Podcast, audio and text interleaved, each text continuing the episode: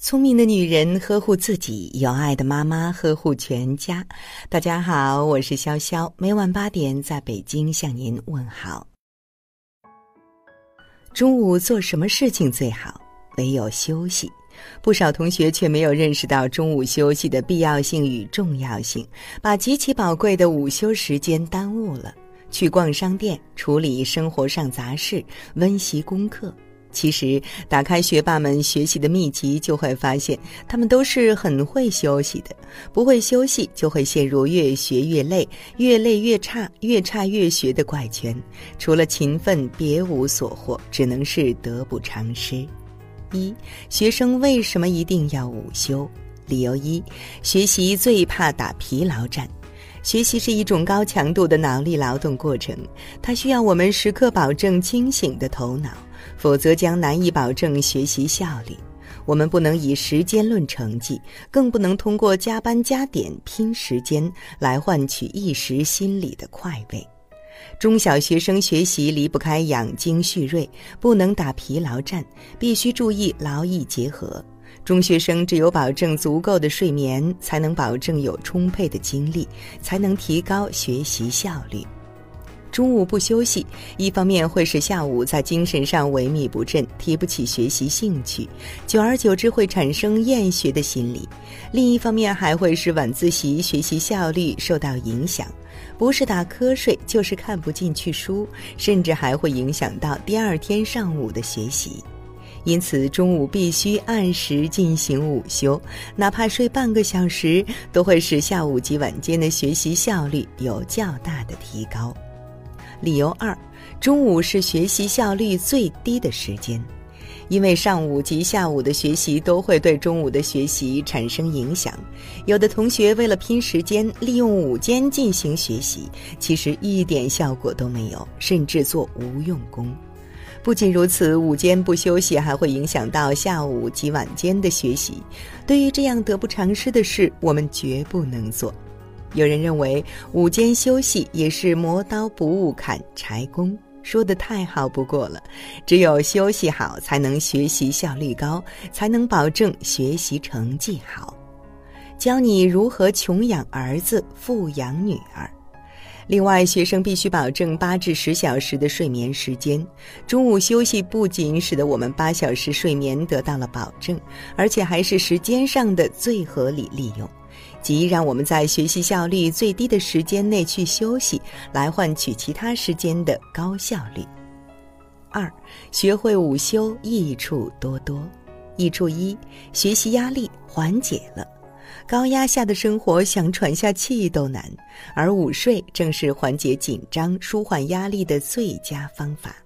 午休一会儿，能够帮助人们保持心境平和，有效缓解情绪波动以及压力。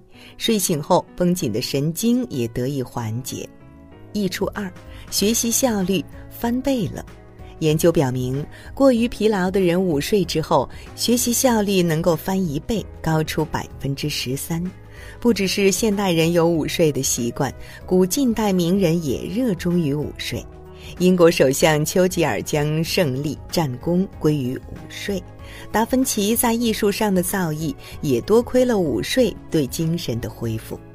益处三，记忆力增强了。多则研究都对午睡进行了系统的研究，发现午睡的人在测试反应中变得更加敏捷和准确。午睡不仅可以消除疲劳，还能提高记忆力，防止大脑被过度耗尽。好的午睡后，一目十行并非难事。益处四，创造力敏锐了。学习时间长了，人们很容易走进一个死胡同，同一个问题怎么也想不出一个所以然。但是午睡有助于神经系统的休息，大脑运作恢复正常，因此短时间内就能全面打开你的思路，让你迅速走出僵局。益处五，小毛病不犯了。研究表明，中午一点是人在白天一个明显的睡眠高峰，这时睡个短觉可有效刺激体内淋巴细胞，增强免疫细胞活跃性。养成午睡的习惯，孩子的抵抗力越来越好，头疼脑热这些影响学习的小毛病再不会动不动就发生。总之，谁不午睡，谁吃亏了。三、午休的正确打开方式。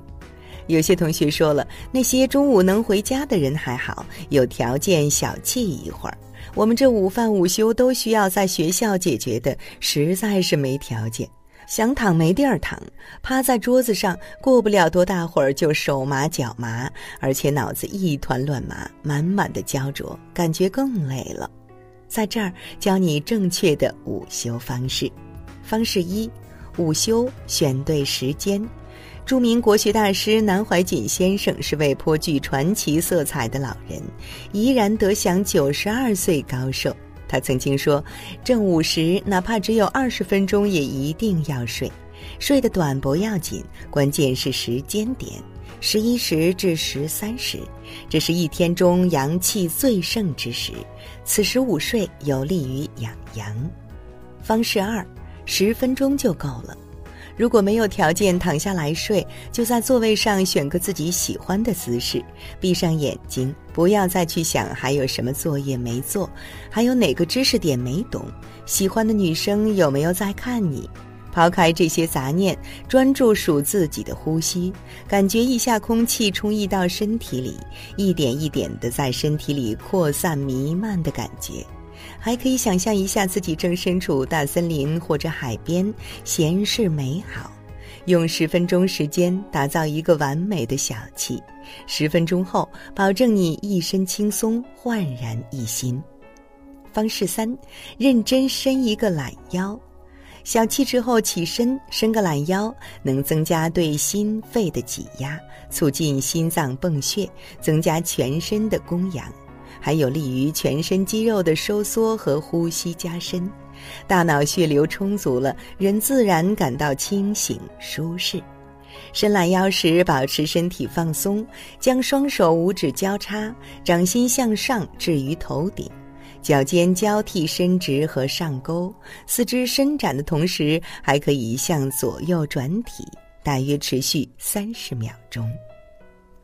四、其他快速恢复精力的方法。方法一：发呆五分钟。发呆是最简单的减压方式。研究者发现，心无杂念、脑子里什么也不想的时候，大脑中的阿尔法脑电波得到加强。这种特殊的脑电波可以抑制信息超载，让注意力和意念更加集中，从而改善情绪、减轻压力、缓解焦虑不安，还能加强记忆力、缓解疼痛，并提高免疫力。方法二：吃点健康零食。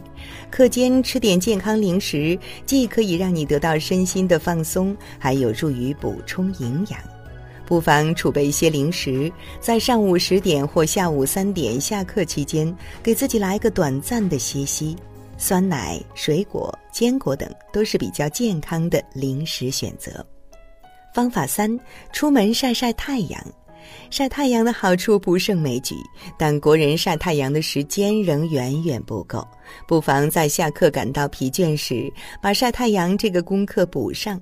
可以多晒晒背部、双腿和头顶，有助于钙的吸收合成，还能提高免疫力。每次晒十分钟就可以。方法四：和同学分享一件趣事，欢笑是最好的减压良药。学习一两个小时后，和同学分享一件趣事，或看看漫画书等，都可以瞬间降低体内的压力激素。好啦，今晚的要听妈妈就到这里了。如果您觉得不错，请分享给您的朋友们吧。我是潇潇，让我们明天再见，晚安。